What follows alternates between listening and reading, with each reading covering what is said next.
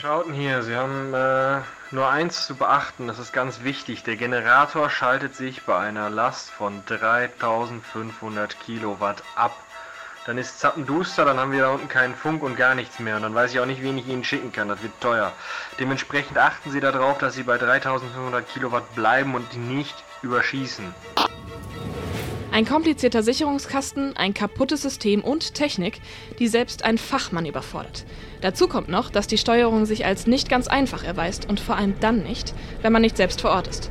Dazu jetzt diese Live-Einschätzung unseres Reporters. Ich stehe jetzt gerade vor diesem besagten Schaltkasten, so würde ich es nennen. Also hier sind überall kryptische Nummern zu erkennen, also Nummern auf jeden Fall.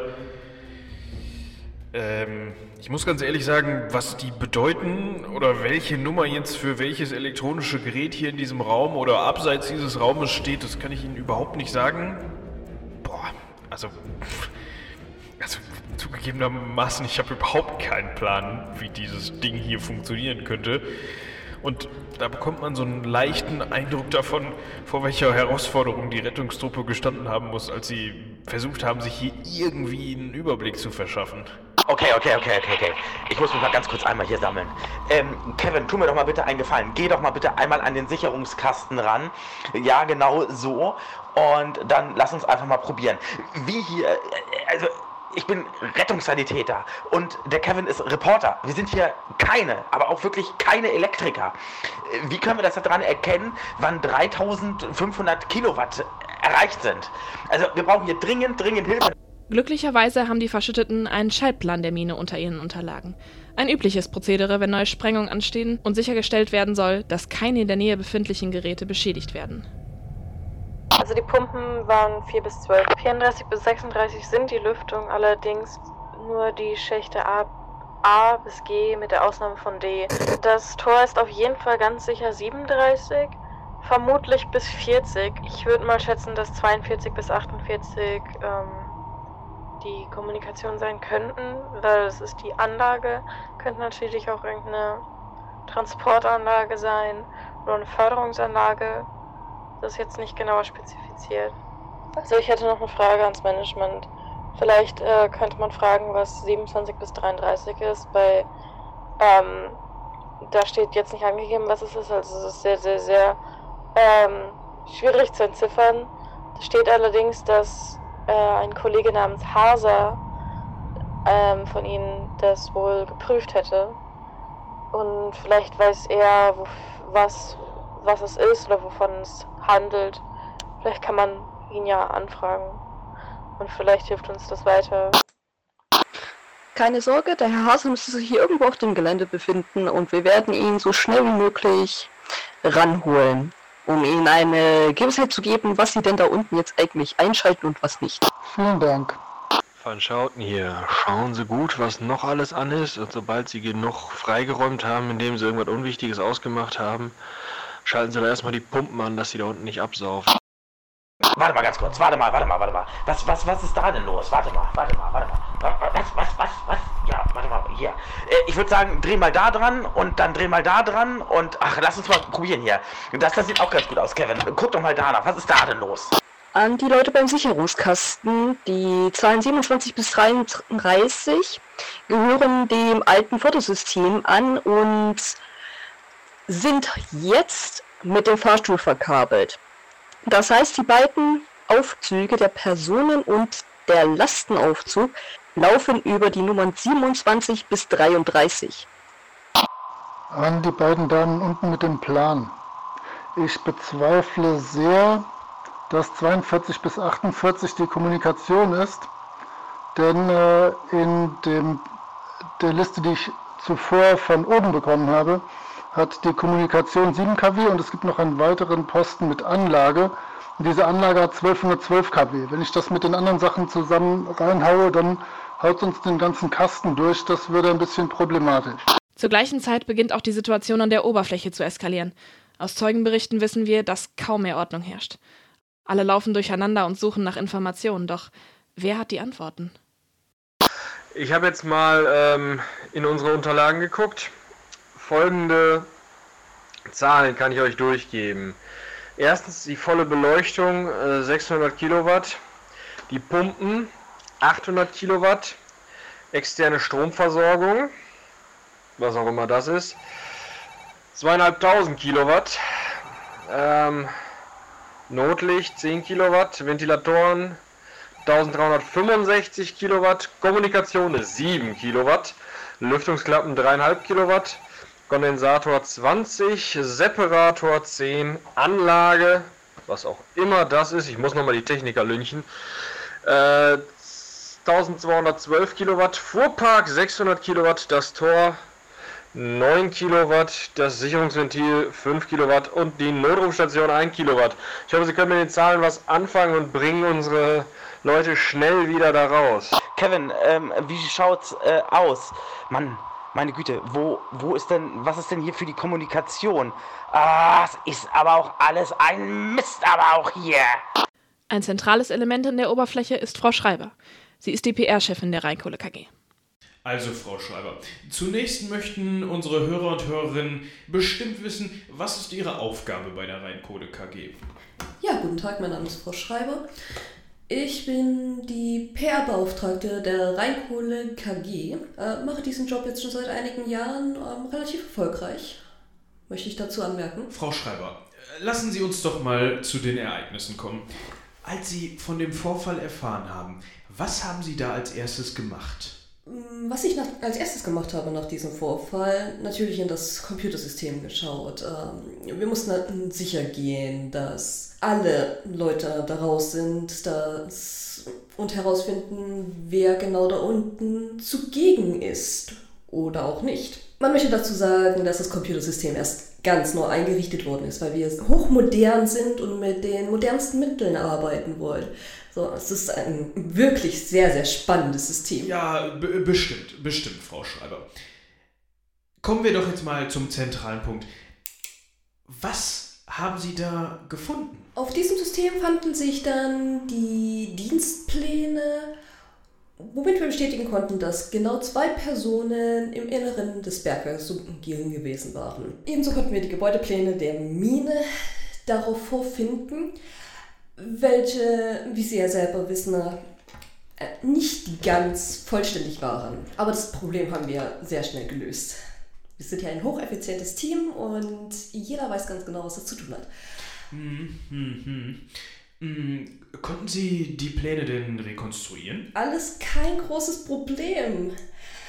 Wir haben unsere Vorarbeiter kontaktiert und mithilfe dieser konnten wir diese dann schließlich vervollständigen. Wie Sie vielleicht wissen, hat so eine Mine unglaublich viele Kilometer von Stollen, die unten sehr, sehr weit in die Tiefe ragen können. Das kann sehr, sehr schnell sehr unübersichtlich werden. Aber mit Mitarbeitern, die sich dort auskennen, ist das absolut kein Problem. thank you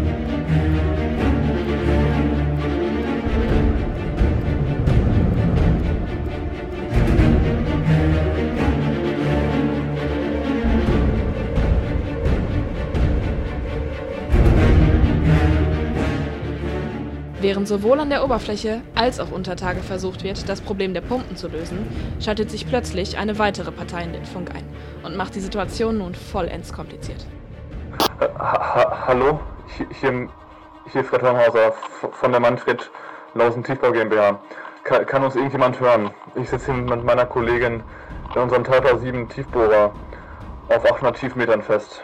Der Weg hinter uns ist verschüttet, wir haben keinen Strom. Kann uns irgendjemand hören? Van Schauten hier, ich bin hier der Chef.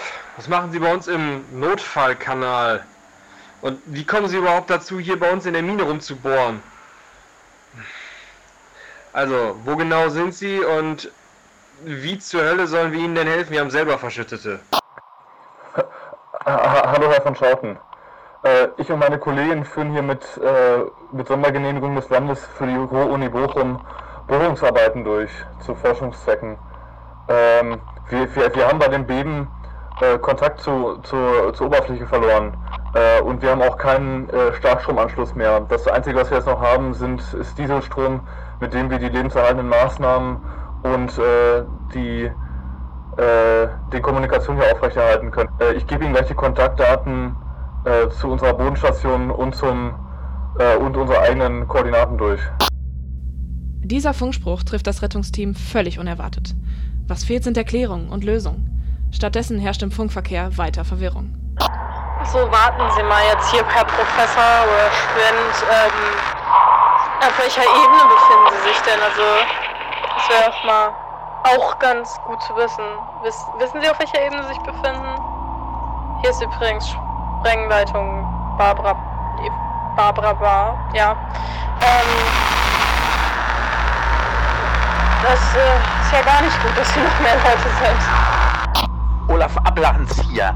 Äh, Professor? Wer ist hier ein Professor? Ich kenne hier keinen Professor.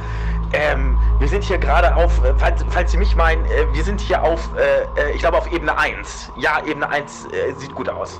Van Schauten hier. Um den äh, Ruhr-Uni-Bohrer kümmere ich mich schon irgendwie. Da muss ich erstmal mit den Verantwortlichen reden. Herr Honhauser, Sie hatten gesagt, Sie haben einen Tiefbohrer bei sich. Ist dieser noch funktionsfähig? Weil es würde sich sicherlich sehr stark anbieten, wenn wir sie zuerst dort rausholen und diesen Bohrer dann dafür einsetzen, die zwei verschütteten Kolleginnen unten frei zu bekommen. Wir sitzen hier in unserem mobilen Bohrer äh, Talpa, äh, Modell Talpa 7 fest und äh, wir könnten sie bestimmt unterstützen, was, was die Werbung angeht. Ähm, dafür benötigen wir aber wieder Starkstrom. Bar hier. Freut mich, dass es äh, einen Plan gibt und ähm, das klingt doch dann nach einer guten Möglichkeit einfach. Äh, die, kann man nicht per Schaltung den Starkstrom hinzufügen? Von Schauten hier. Also, wenn Sie nur Starkstrom benötigen und wenn Sie wirklich auf Ebene 3 sind, dann müsste man sie irgendwie wieder anschließen können. Ähm, wir haben so eine Art externe Stromversorgung, habe ich gelesen. Müsste sich das Restungsteam mal anschauen. Trotz dieser scheinbar aussichtslosen Situation könnte sich die Lage doch noch zum Positiven wenden. Schauten hier, ich ähm, habe mich jetzt mal um die Sache mit der ähm, äh, mit dem Bohrer, also äh, mit, mit der Uni, also dem Betreiber des Bohrers gekümmert. Ähm, und da ist eine sehr gute Möglichkeit aufgekommen. Und zwar, äh, wenn ihr es schafft, den, ähm, ja, auf Ebene 3 sollte er ja sein, ähm, den mit dem Strom, dem externen Strom zu verbinden. Ich weiß noch nicht ganz genau wie, das muss ich nochmal recherchieren, aber wenn ihr das schafft, könnte der bis runter bohren und dann hätten wir die Sache gesichert. Also können wir Leute retten. Einer unserer zentralen Akteure ist Aaron von Schauten. Seine Entscheidungen als CEO der Rheinkohle KG wurden im Anschluss an diese Ereignisse oft in Frage gestellt. Wir müssen hier allerdings auch bedenken, unter welchem enormen Druck er sich zu diesem Zeitpunkt befunden haben muss. Ich übergebe nun an John, der Ihnen einen Einblick in die mentale Ausnahmesituation geben kann, in der sich Herr van Schouten befand. John, was kannst du unseren Zuhörerinnen und Zuhörern dazu berichten? Vielen Dank, Martha. Die folgenden Aufzeichnungen wurden mir zugespielt und werden hier im Sinne des öffentlichen Interesses exklusiv veröffentlicht. Es handelt sich um ein Telefonat von Schautens aus seinem Büro auf dem Gelände der Rheinkohle KG, in dem er seiner Frau einen Traum beschreibt, den er in der ersten Nacht nach dem Unglück hatte. Ja, viel Schlaf hatte ich nicht, weiß ich gar nicht. Ich habe geträumt. Ja, also Das war. Warum erzähle ich dir das überhaupt? Naja, also es war so. Ich bin in einem dunklen Schacht. Fall runter. Immer tiefer. Tiefer. Und dann sollte ich eigentlich aufprallen. Aber bevor ich dann da war ich plötzlich eingeschlossen, statt, statt auf dem Boden im, unter der Erde. Irgendwie alles feucht um mich rum und es rieselt.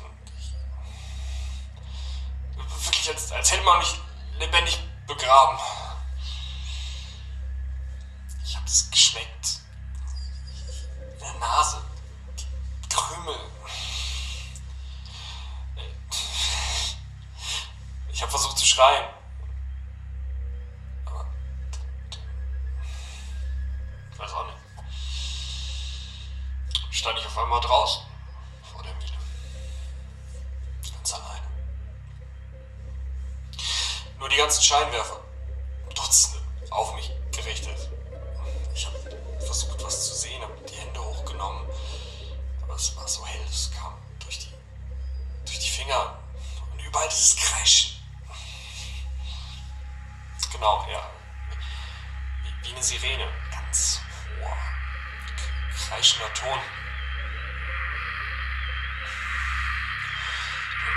Jetzt hinter mir. Aufgewacht.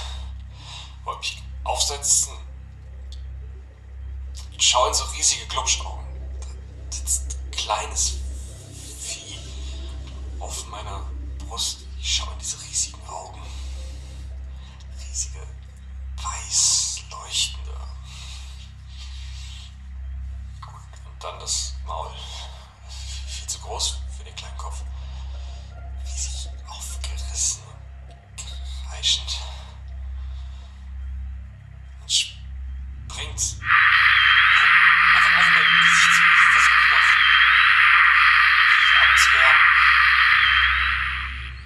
Dann bin ich wirklich aufgewacht. Ich war klatschnass. Völlig außer Atem. Herz, Herzrasen gehabt. Das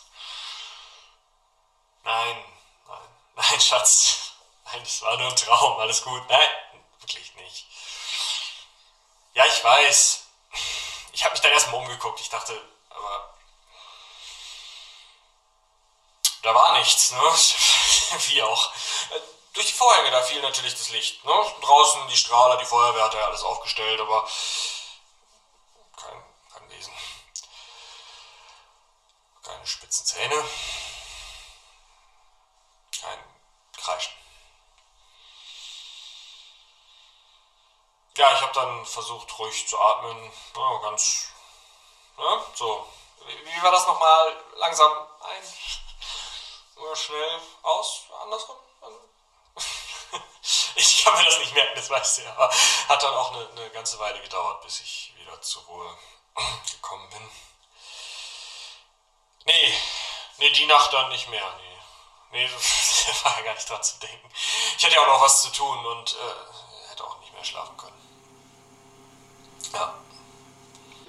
John, kannst du uns einweihen, wie du an dieses wirklich erstaunlich intime Material gelangt bist? Aber natürlich. Also es war so. Mm, Ich hatte gerade mein Hotelzimmer ganz in der Nähe des Bergwerks bezogen, äh, um mich auf diese Reportage etwas genauer vorzubereiten und um mich dort etwas umzusehen.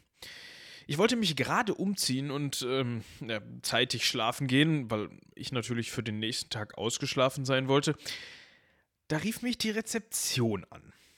Und die wollten mir doch tatsächlich mitteilen, dass sich meine Frau in der Lobby befinden würde und dort auf mich warten würde. Ich habe mich natürlich gewundert, dass sie mich nicht vorher angerufen hatte, aber natürlich habe ich mich über die Überraschung gefreut. Unten angekommen musste ich dann allerdings feststellen, dass dieser angebliche Besuch meiner Frau spurlos verschwunden war und mir auch zudem niemand sagen konnte, wohin sie gegangen war und oder geschweige denn, wie sie ausgesehen hat. Ja, zurück in meinem Zimmer habe ich dann bemerkt, wie der Hase läuft. Ich habe äh, diese Schachtel hier gefunden. Sie lag auf dem Fernseher. Neben der Fernbedienung übrigens. Und ähm, ich habe diese Tonaufnahme daran gefunden. Du hast also wirklich keinen Verdacht, wer dir diese Aufnahme zugeschickt haben könnte? Sicher weiß ich es nicht. Allerdings scheint diese Person uns bei der Aufklärung dieses mysteriösen Unglücks unter die Arme greifen zu wollen. Äh, So viel wissen wir. Äh, Kann sich aber aus irgendeinem Grund nicht direkt an uns wenden. Vielen Dank, John. Das war John Paulus für Sie, unser Investigativreporter, der sich später auch noch mit der zweiten ihm zugespielten Aufnahme bei uns zurückmelden wird.